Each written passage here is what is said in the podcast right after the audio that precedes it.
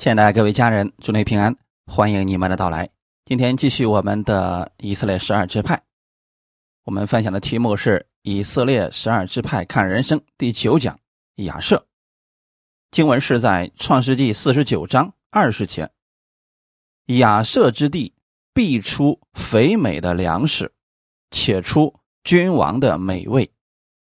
我们先来做一个祷告。天父，感谢赞美你，谢谢你给我们预备这个美好的时间，让我们一起能够来到你的面前，寻求从天而来的供应。新的一周的开始，愿你借着话语赐给我们当下所需要的智慧，也赐给我们力量，让我们的生活当中带着你的力量而生活。我们愿意成为这祝福的管道，并且把你的祝福传递出去。你赐福给我们。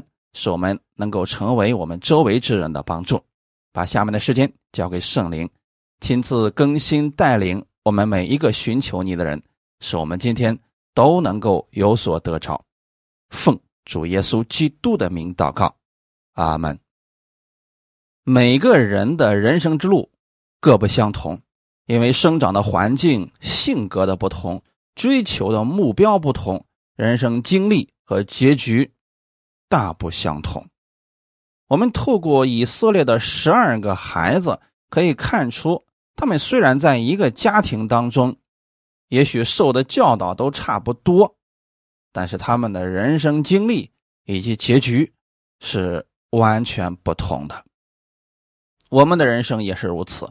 世界上这么多的人信耶稣，但并不是所有信耶稣的人都蒙福的。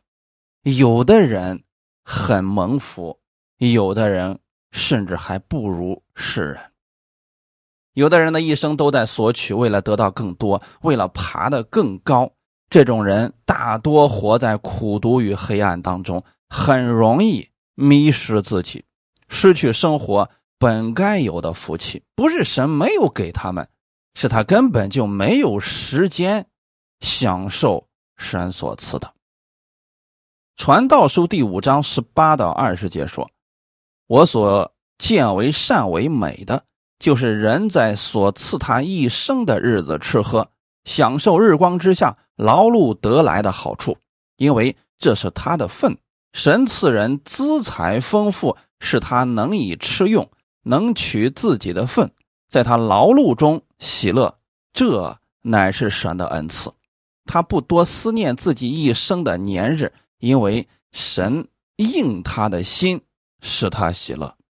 传道书把人生很多的智慧做了一个浓缩。从这段经文当中，我们可以看出来，什么样的人是蒙福的人呢？神赐给他丰富资财，他能够享用在日光之下。而这些呢，是他劳碌所得来的好处，并且呢，他能够吃，能够用，取自己的份，在劳碌当中还有喜乐，这就是知足啊！很多人总是去思想还没有来得到的明天，或者说若干年之后，很多事情不必如此忧虑的。如果天天想着以前有多么的失败，以后有多么的惧怕，恰恰浪费了今天。有的人一生都在名利场上追逐，起早贪黑，忙忙碌碌，没想到最终是一场虚浮的荣耀，如同水中月，镜中花。这种人大多数患得患失，哭笑无常，很多时候是活在痛苦与恐惧当中。信徒的人生不该如此，神赐给我们的是恩典的人生，这不是说不会遇到苦难、没有挫折，而是在凡事当中能够看见神的供应，凡事感恩，就可以收获喜乐和福气。今天我们分享的亚舍就是这样，他虽然出生平凡，做事平凡。却活出了许多人羡慕的非凡生活。如果问你愿意成为圣经当中哪个人物，大多数人会回答：“我愿意成为大卫、愿意成为所罗门，我愿意成为保罗，愿意成为彼得等等，却很少有人知道亚瑟，也很少有人愿意成为亚瑟，因为亚瑟不出名，圣经上的记载也并不是很多。但大家知道吗？圣经上出名的人物是极少数的，他们的人生当中不像我们所想的充满。幸福，而可能说挫折更多一些吧。但亚瑟却是更多人的样式，简单、知足、幸福，是我们很容易就可以达到的。难道这不是多数人该拥有的生活吗？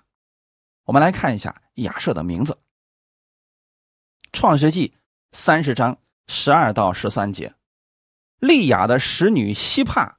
又给雅各生了第二个儿子。利亚说：“我有福啊！众女子都要称我是有福的。”于是给他起名叫亚瑟，就是有福的意思。从这里我们可以看出来，亚瑟是利亚的使女希帕所生的次子，在家中排行老八。名字的意思就是有福的，这就注定了这个孩子确实拥有有福的人生。这也正是利亚和希帕的心声，他感到自己是蒙神赐福的人，一生当中拥有这么多的孩子，而亚瑟的一生也确实蒙福，常常感恩，令人羡慕。我们看一下亚瑟的性格。这个孩子的性格啊是温柔、低调、勤劳。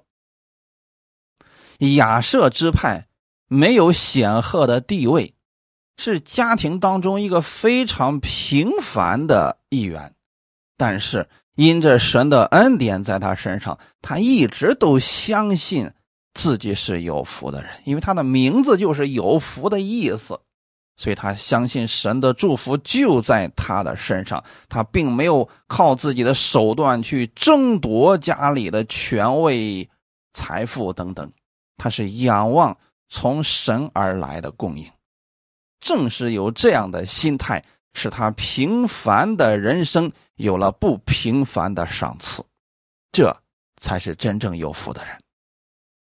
创世纪四十九章二十节：亚瑟之地必出。肥美的粮食，且出君王的美味。亚瑟支派分得的土地啊，靠近地中海。这个在约书亚记十九章可以看出来，那个地方土地肥沃，物产丰盛。当然了啊，其实，在迦南地那么大一块地方的时候啊，多数的土地都是非常好的。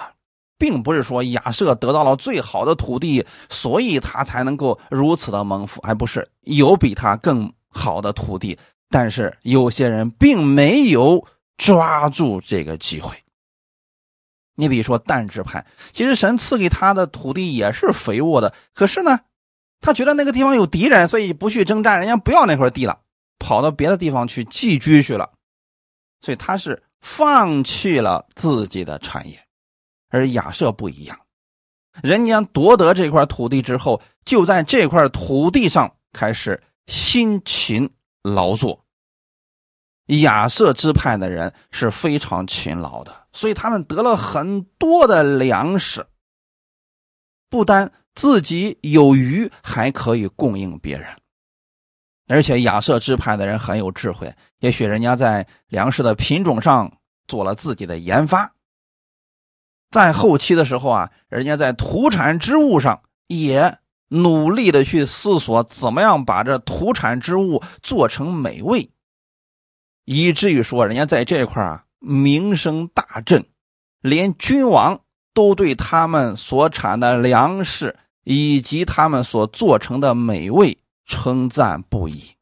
由此可见啊，亚瑟支派的人做事很出色。很专业，所产的粮食是所有支派当中质量最好的，所做的美味也是独特的。这一点是我们需要学习的部分啊！无论你现在手中做的是什么，切不可朝三暮四。很多人有个特点是什么呢？我在这个地方试试不行，我再换一个地方。这就犹如你在一块土地上想打一口井，你不停的挖坑，挖个五米发现没有水，又换一个地方挖，你会发现到处这块土地被你挖的是千疮百孔，却一直没有水出来。最好的做法是什么呢？就在一个地方，我们使劲往下挖，才有出水的可能性。不停的挖坑有什么用啊？你看人家亚瑟之派。人家没有想着去扩大自己的地盘没有想着去侵占别人的东西，人家就在自己所得的地业上，专心的把手中这些事情做到极致。人结果呢，人家做的很好。所以，无论你现在是做什么，靠着神的恩典，用心做，专心做，坚持做，一定。在那个领域当中会有所成就的。按照这个世界上的一些规律来说，你若是在一个行业当中用心去做八年，你就会成为专业的。当然，这个需要从神而来的智慧，就是你要用神给你的智慧，不断的去创新，不断的把手中这个做到越来越好，越来越好。这个是我们需要去付出辛劳的。而不是说啊，神你赐给我这块地，然后我就躺在这块地上，我就等着啊天上降下五谷新酒和油，然后我就吃就好了。这样的人注定也是贫穷一世的。亚瑟分到了地中海沿岸的加密地，一直到推罗边境，这就应验了当时他的父亲给他的预言。虽然这个地。是个好地，但是借着他们的勤劳，结果他们把这块地方做的真的非常好，盛产小麦和橄榄油。最后的时候啊，所罗门就用他们所产出来的这些美好的土产，去供应西兰的王室。你想想看。如果一个人他做的东西很差，又怎么可能去供应王室呢？那一定是这个东西很有名，而且很好的。让神赐给你们智慧，在你们现在手中所做的事情上，把它做到极致，把它做到最好。哈利路亚！我们看亚瑟的处事原则，简单做个总结：慷慨大方，乐于助人。生命记三十三章。二十四到二十五节，这是我们今天要重点分享的东西。生命记三十三章二十四到二十五节，论亚瑟说：“愿亚瑟享受多子的福乐，得他弟兄的喜悦，可以把脚站在油中。你的门栓是铜的、铁的，你的日子如何，你的力量也必如何。”这是摩西对亚瑟支派的祝福。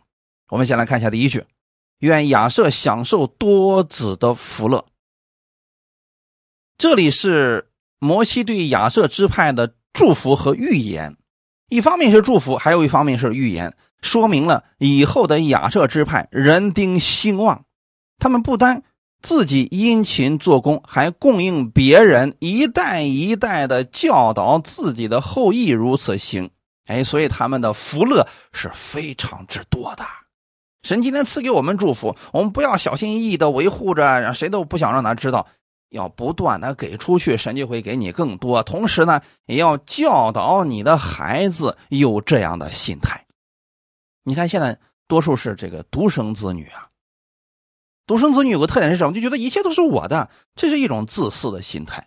我们应该教导他们。不断的学习、给予、分享，你就会发现，你就能享受多子的福了，很多的福气，很多的喜乐是越分享越多的。第二句，得他弟兄的喜悦，得他弟兄喜悦一词是表示出在他弟兄当中，他特别受到尊重，那世人。都希望别人尊重自己。到底如何才能得着外面人的尊重呢？其实秘诀就在于甘心乐意的帮助别人，做一个慷慨大方的人。亚瑟之派不是自私的。大家可以想一下，如果一个人只为自己，那么他拥有的越多，只会让人嫉妒、愤恨、排挤。但亚瑟却不是这样，他自己辛劳，有了很多的剩余，他还能把自己多余的这些常常去供应他的兄弟们，帮助他的兄弟们。我们可以设想一下，如果你身边有这样的一位朋友，难道不是你人生当中最大的喜悦吗？哎，他有了什么好东西，就过来跟你分享。啊，他有了什么好的事情，就过来跟你分享。对我们来说，我们身边有这样的朋友，我们觉得哎呀太好了！你看人家这个人人缘多好呀。我们知道这样的人人缘好，是因为他甘心乐意的给出去。可世人多数的情况之下，总是希望别人给自己，却不愿意给出去。特别到末世的时候啊。人变得更加的自私。提摩太前书五章八节：人若不看顾亲属，就是背了真道，比不信的人还不好；不看顾自己家里的人，更是如此。那我们之前也分享过雅各的其他的儿子，我们从史诗记当中可以看出来，如果大家都各自为营。都为了自己，那简直就是一片混乱呐！人不看顾亲属，就指的说连一点亲情都没有了，完全就是为了自己，六亲不认。他能不能得到一些财富呢？能，可是得到了又如何呢？他没有喜悦，没有信任的人，就算他得到了很多，他每天惶惶不可终日。那有什么意思呢？他总是担心周围的人算计他，夺取他的东西，因为他就是这样得来的产业。这就是背了神的正道，他不会去看过别人，即便看到别人都快死了，他也没有一丝的怜悯之心。我们在这儿说的是什么呢？亲属啊！你看人家这个亚舍，自己有还供应弟兄们，这个品格是非常之好的呀。那如果说我们今天信耶稣的人，信主的人之间还互相争斗，彼此拆台，彼此攻击，彼此定罪，真的比不信的人还糟糕呢。不看顾自己家里的人更是如此。你可以把这里的家里的人理解为信主的人，都是信主的，却互相攻击，让世人如何看得起你呀？如果我们自己本身已经很富足了，我们看到我们信主的家人很有缺乏，我们没有一丝的怜悯之心，怎么能够体现出来？你是信主的，你和他是一家人呐。可是到了末世的时候，真的这样的人是多数，就是跟亚瑟完全相反的人。那遇到这样的人怎么办呢？你要躲开。我们来看一下《提摩太后书》三章一到五节。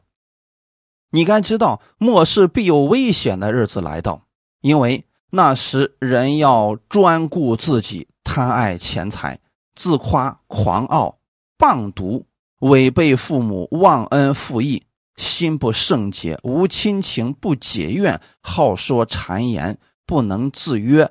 性情凶暴，不爱良善，卖主卖友，任意妄为，自高自大，爱宴乐，不爱神，有敬钱的外貌，却背了敬钱的实意。这等人，你要躲开。刚才我们提到亚瑟这个人很好啊，人家自己辛勤劳作，得了很多的丰富，人家还分给弟兄们。可是你看，在末后的日子当中，必有危险的日子来到。为什么称之为危险的日子呢？就是大家都只顾自己了，心里边只有钱财，狂傲的不得了，任意妄为。刚才读的那些，你会发现，如果我们周围的人都是这样的，难道你的日子不是危险的吗？你要时时刻刻地防备着，你身边突然哪哪一个人惦记了你的东西，那不就很糟糕吗？但若是这样的事情发生在教会当中呢，谁对神还会有信心呢？本身世人已经这个样子了，如果在教会当中还这个样子的话，我们的盼望在哪里呢？因此，神给我们的智慧是：遇到这样的人，你要躲开。别指望去改变他们，你只会受他们的伤害。遇到这样的人，你给他再多都没有用啊因为你给的多了，他不会感恩的。啊，这样的例子已经有很多了。你比如说，我们看过过去有一些新闻里面说，有有一人可能就说，啊，特别。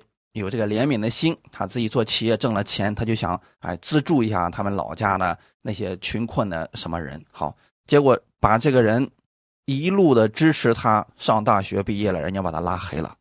啊，他去帮助别人的人家说你以后不要再跟我联系了，你是不是现在看上看上我这个这个啊有成就了，你想巴结我呢？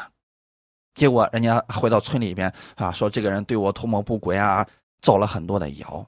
那类似于这样的事情的时候，很多人就说了：“哎呀，世态炎凉啊，我们该不该帮呢？该帮。但如果说确实遇到了后面的事情，那我们选择不联系就可以了。当然了，世人他可能就过不去这个关了，因为什么呢？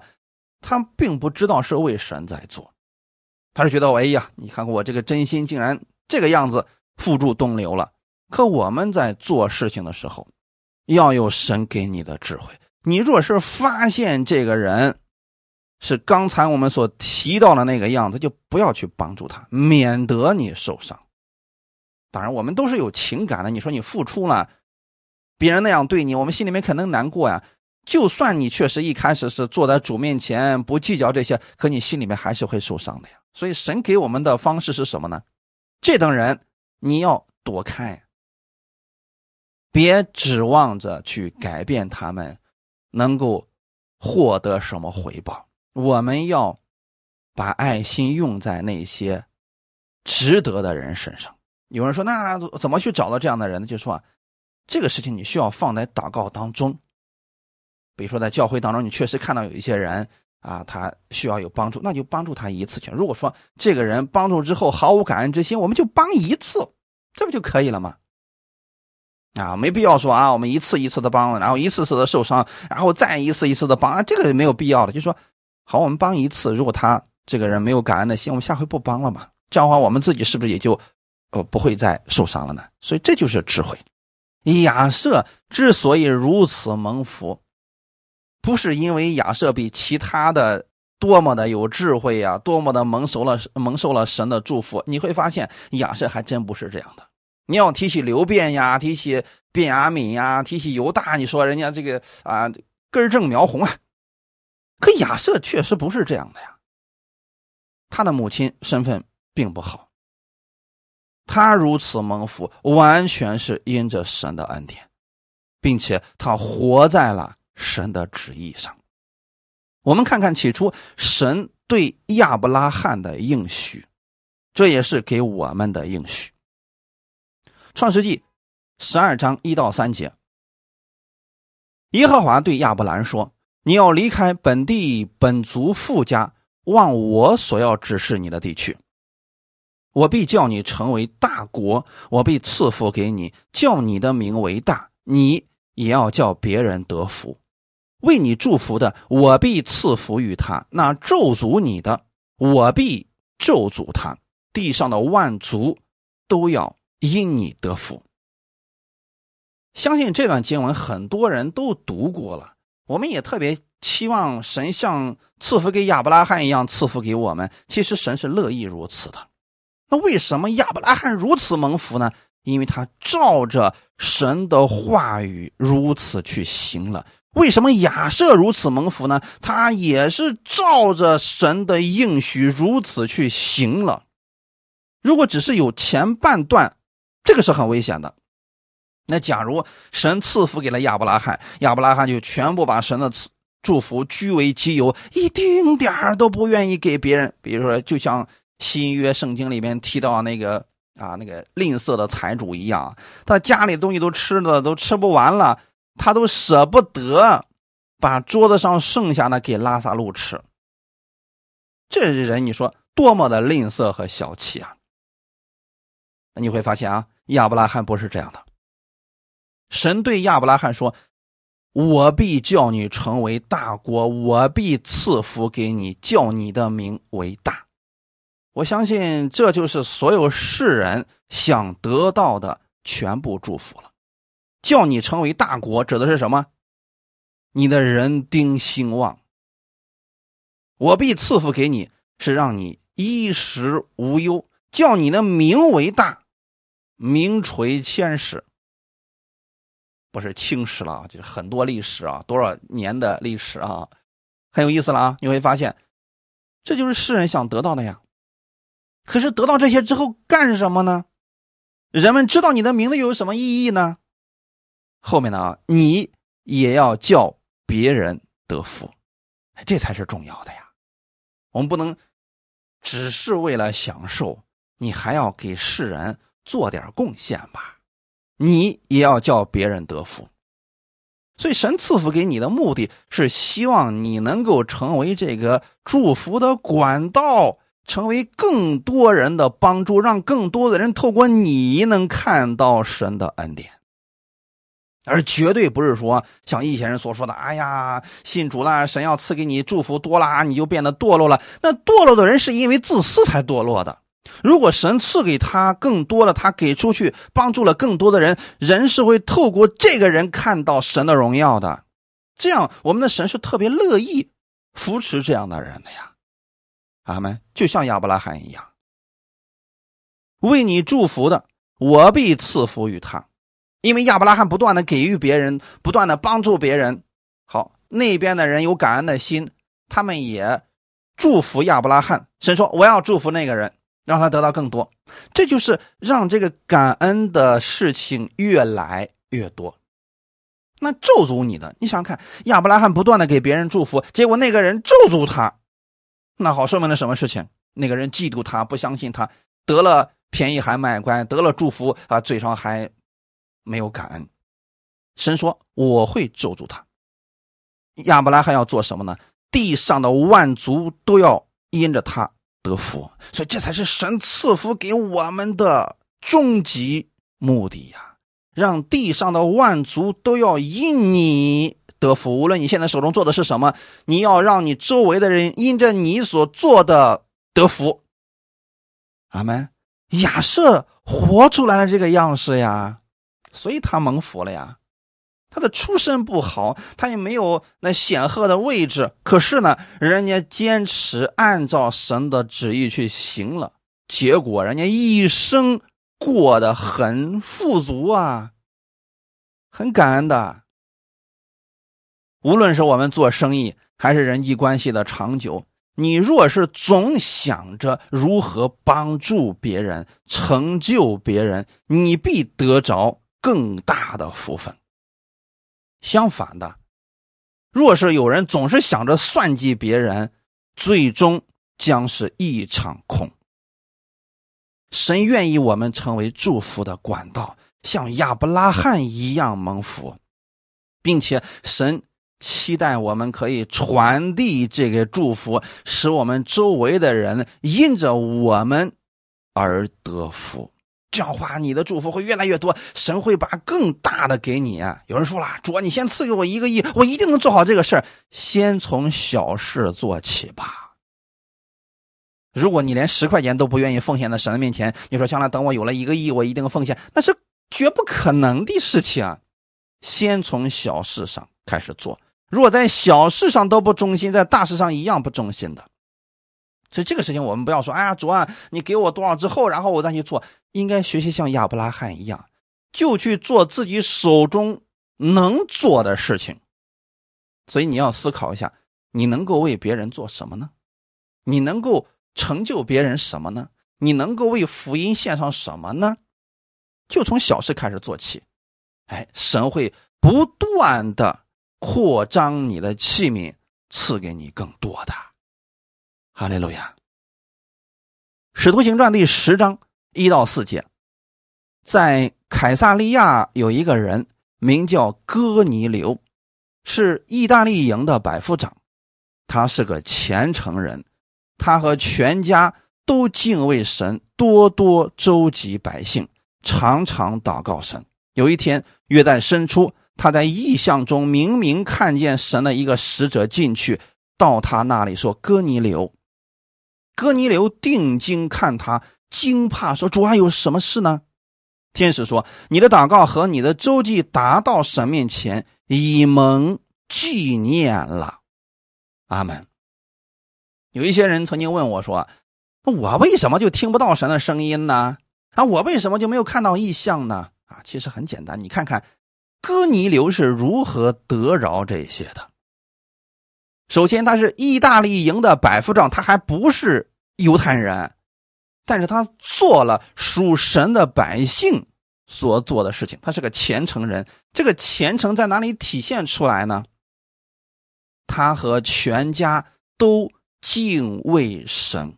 何为敬畏神？不是。听到神的名字就惧怕、担心、远离，这个不是敬畏，这是害怕。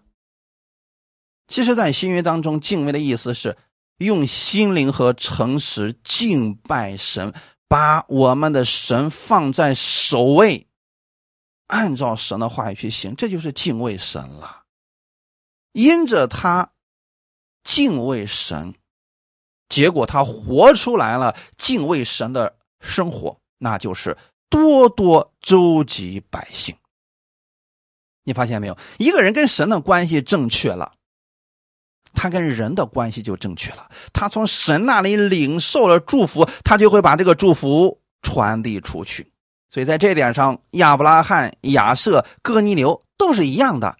你透过这些蒙福之人的生活状态，你就会找出其中是有规律的。就很多人总是想抓，你赐给我更多！你赐给了，如果神要问你要这么多干什么呀？他说我没想过，哎，先要了再说吧。哎，这样的话神不会给你的，因为一旦给了你，不单你保不住当下的生活状态，可能会让你直接毁灭的。而哥尼流呢，人家是敬畏神，多多周济百姓，这个你们总能理解是什么意思吧？多多周济百姓，就是看到哪个地方百姓困苦流离失所了，去帮助，不求回报的，而且人家常常祷告神。你若是有这样每日的习惯性动作，你也能遇见神，也能听到神给你的带领和引导，也一定能听到圣灵的声音的。所以这个不是说，哎呀，为什么我听不见呢？啊，为什么他能听见呢？啊，不是神偏向他。而是你有没有这样一个寻求的心？有一天，就是不知不觉当中，哥尼流的生活已经形成一个习惯了。什么样的习惯呢？习惯周济百姓，习惯常常祷告神。结果有一天看见异象了。那许多人说：“主啊，你让我也看见异象吧！”啊，你要看见异象干什么呀？你就是想减少你的祷告次数而已，你就是希望啊，主啊，我的意向当中，你直接把答案给我，然后从此以后，我我没事，我也不去找你了。这样的话，神为什么要给你意向的？所以我们要养成常常祷告神的习惯，很多事情神就指示给你了。那哥尼流从神那里得到的是什么呢？你的祷告和你的周记达到神面前，以蒙纪念了。阿门。哥尼流做这些事情的时候，可不是为了让神纪念，而是他真的看到百姓有需要，所以去帮助他们了。结果被神纪念了。那如果有些人就是梦着，就是冒着说啊，我就是为了让神纪念我才做的，哎，反而可能真的就有时候就偏离了我们原来的思想了。你会发现，哥尼流并没有这么多的复杂的想法，他只是想帮助百姓，结果被神纪念了。之后，哥尼流被圣灵引导，见到了彼得，并且得着了圣灵的充满。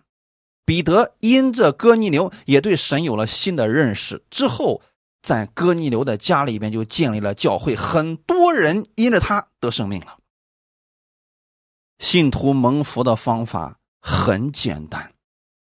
常在神面前祷告，让神给我们力量，可以帮助更多的人，甘心乐意的做，不是今天我跟你们讲了，你心不甘情不愿的去做，这就变成律法的思维了。就是说，在神面前祷告是建立跟神的这个美好的关系，领受了他的爱，然后给出去，有多少就给多少好了，你没有就不要给了，先领受好了。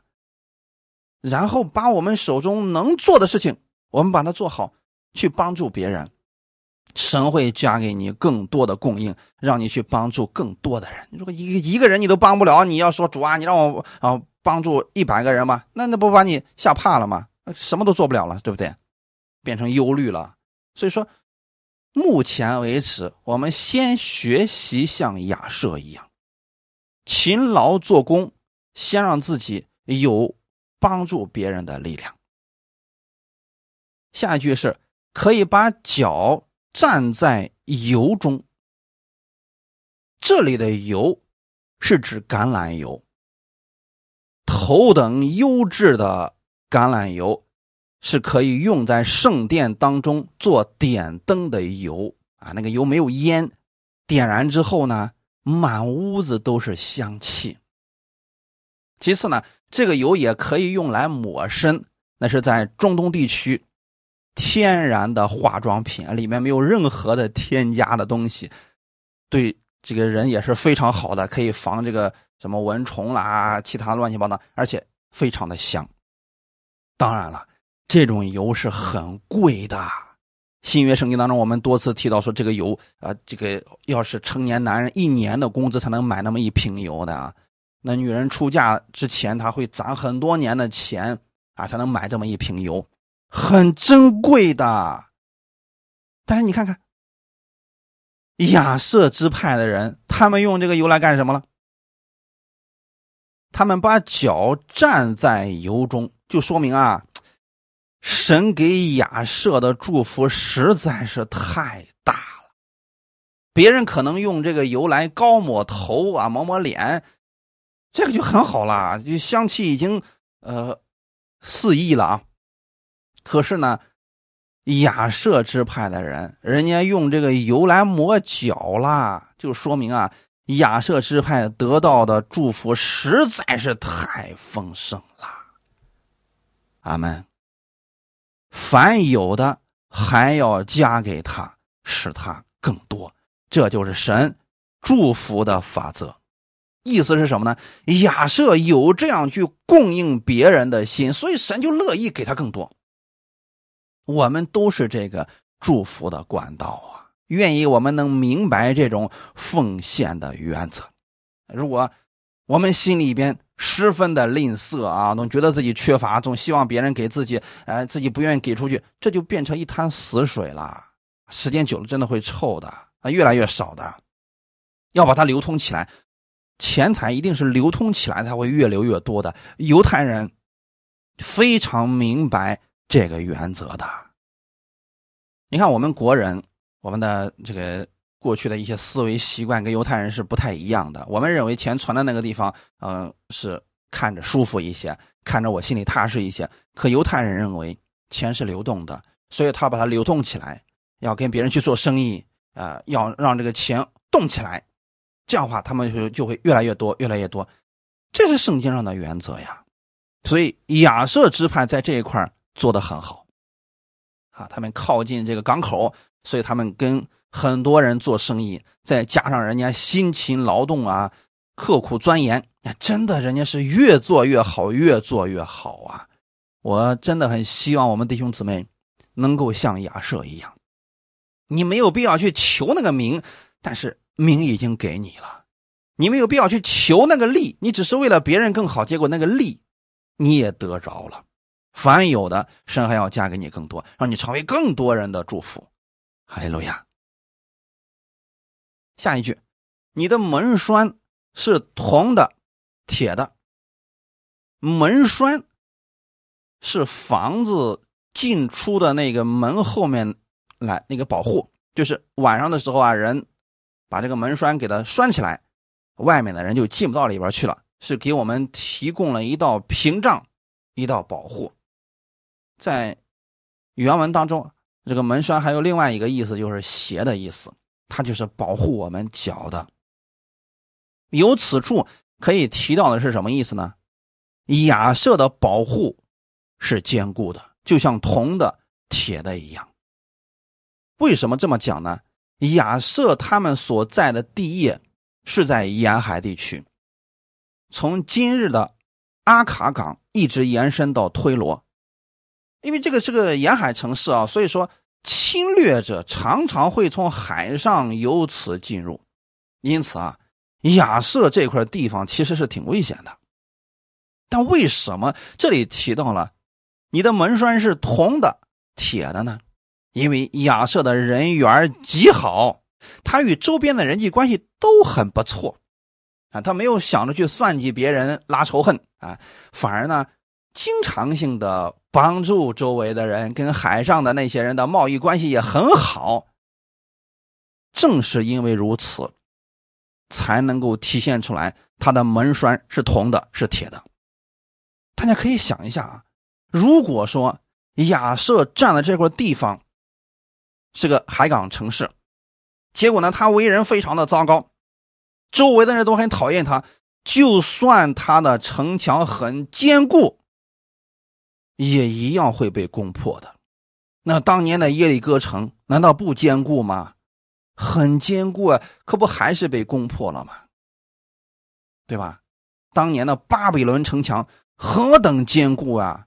那城墙上可以并排走好几辆马车呢。那么坚固的城墙，不也被攻破了吗？所以，就算真的你把城墙造成铜的、铁的，一样会被攻破的。可是这里。所提到的铜的、铁的，指的是什么呢？心中坚固的那种防御。到底亚瑟是如何做的呢？亚瑟不是靠着自然界当中的这些城池来保护自己，而是他用他内心的爱心、善良建立起来最坚固的防御。他给周围的人带来了实实在在的恩惠。你比如说，他可能研制出来了啊，这个非常好的粮食的品种，结果呢，粮食大增。他不单把这种技术自己使用，还去帮助他周围的那些人、周围的那些国家的人，所以当地国家的人都非常的尊重他。这才是最坚固的防御。无论他到哪里去。大家都尊重他，爱护他，离了他不行。若是这样的人，才能真正意义上说他的门栓是铜的，是铁的。你若是进到一个公司里边去，这个公司非你不可，离了你就不行。你觉得你还有必要去防着其他人吗？你总是给其他人带来帮助，带来欢笑，带来喜乐，大家就会很尊重你，都觉得哎呀，有你在这个公司真的太好了。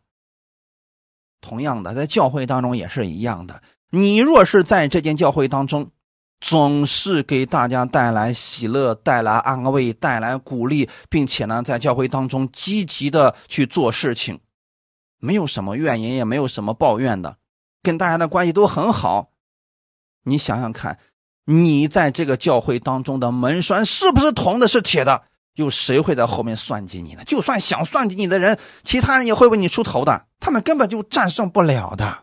所以此处希伯来文“门栓”一词也可以理解为鞋子，这就意味着亚瑟支派他拥有强大的防御力量，而这个力量是从神而来的，从神给他的智慧。给他的历练，让他不断的供应别人，成为了别人的帮助，如同基督的福音一样。我们都需要耶稣啊，阿门。就算是耶稣的仇敌，他也承认啊，你你讲的那个东西真的太好了。耶稣总是给人带来喜乐、盼望，这就是福音的力量啊！我们今天是不是穿着福音的鞋子呢？你要给别人带来盼望，带来生命，让谁都觉得你是不可或缺的，这就是你的铜墙铁壁呀！阿妹，没有必要天天防着别人。哎呀，你看看今天你又占了我什么便宜了？给他好了。神会给你更多的，何必为了那么一一小点的得失，让自己整天这个心里边难过、痛苦、忧伤呢？把目光转向神，学习一下亚瑟。亚瑟其实面临到很多的问题，不是说他没有仇敌进入，有啦。好了，那么你们来是吧？亚瑟就给你供应，给你和好，然后我呢给你更多的这个呃我能供应的东西。哎，结果发现那些敌人发现。跟他合作实在太开心了，最后人家不打他，都建立了一种相互同盟的关系了。哈利路亚，这才是此刻这段经文当中想要表达的。你的门栓是铜的，是铁的。阿门！千万别天天算计着别人，谁都不傻，只是有时候大家不说出来而已。看下一句，你的日子如何，你的力量也必如何。这句话字面的意思是：你的日子多久，你就必享受平静与安息多久。如果按照人在世上生活的自然规律，日子越久，力量就越小，因为人越来越老了嘛。日子越长，愁苦越多。至少摩西是这个样子的。诗篇九十篇九到十节，我们经过的日子都在你震怒之下。我们度尽的年岁好像一声叹息，我们一生的年日是七十岁，若是强壮，可到八十岁，其中所经夸的不过是劳苦愁烦，转眼成空，我们便如飞而去。摩西的一生真的是劳苦愁烦。因为他活在律法之下，一生劳苦，常经忧患，日子过得并不喜乐。他所见的更多的是神的震怒、威严。但我们的主并不全是这样的呀，我们的神还有恩典和慈爱呀，你不能把他这一面一个忽略了吧？亚瑟看到了神的恩典和怜悯。并且人家把主的恩典应用出来了。律法的核心是什么？是爱，是你领受了神的爱，他给出去就可以了。所以人家亚瑟明白这个真理，人家活出来了。摩西一生活在律法当中，他看到了总是别人做的不好，总是看到别人的问题，所以他一生劳苦，长经忧患。那么你的眼光在哪里呢？你到底从神那里领受的是什么呢？如果领受的是就像摩西一样的律法，你总是看到世上的不公，总是看到别人的不如意，总是看到你自己的缺乏，你常常会抱怨，常常会愤怒，那说明你要调整一下了，你要去关注一下神的恩典和怜悯，因为耶稣把这一切都改变了。阿门。我们今天不在律法之下，乃在恩典之下了。如果每天人都活在生活当中，能看到神的供应、神的恩典，你就能过感恩的生活了。你的日子如何，力量也必如何。有许多人信主三十年，是越信越苦，越信越没有信心。在恩典之下，不是这样的。三十年，你知道你认识了神多少恩典吗？你获取了神多少的力量吗？所以。信主时间越久，你越感恩，你的力量就越大，你的信心就越大，这才是神希望我们活的样式。如果你说你信主五十年了，最后不知道自己能不能得救，那说明了什么事情啊？你信的需要调整一下了。耶稣基督给我们带来了生命是确定的，所以你要看到耶稣在十字架上到底给你成就了什么。以赛亚书五十三章四到五节，他诚然担当我们的忧患，背负我们的痛苦，我们却以为他受责罚，被神击打苦待了。哪知他为我们的过犯受害，为我们的罪孽压伤。因他受的刑罚，我们得平安；因他受的鞭伤，我们得医治。这个事情，耶稣已经在十字架上成就了，所以他已经担当了你的忧患，背负了你的痛苦，已经为你的罪受了责罚了。你因他受的刑罚就得平安。今天你有平安吗？如果没有，那你需要去思想一下耶稣在十字架上跟你所做的。因他受的鞭伤，你得了医治。如果你说我现在身体上还是有疾病，可为什么没得着呢？你要去思想一下，耶稣到底为你做了什么？不要靠自己的行为去换取医治、换取平安，这些是耶稣白白赐给你的。阿门。只有你知道你所得的这些祝福是白白赐下来的，你才会心甘乐意、不心疼的给出去。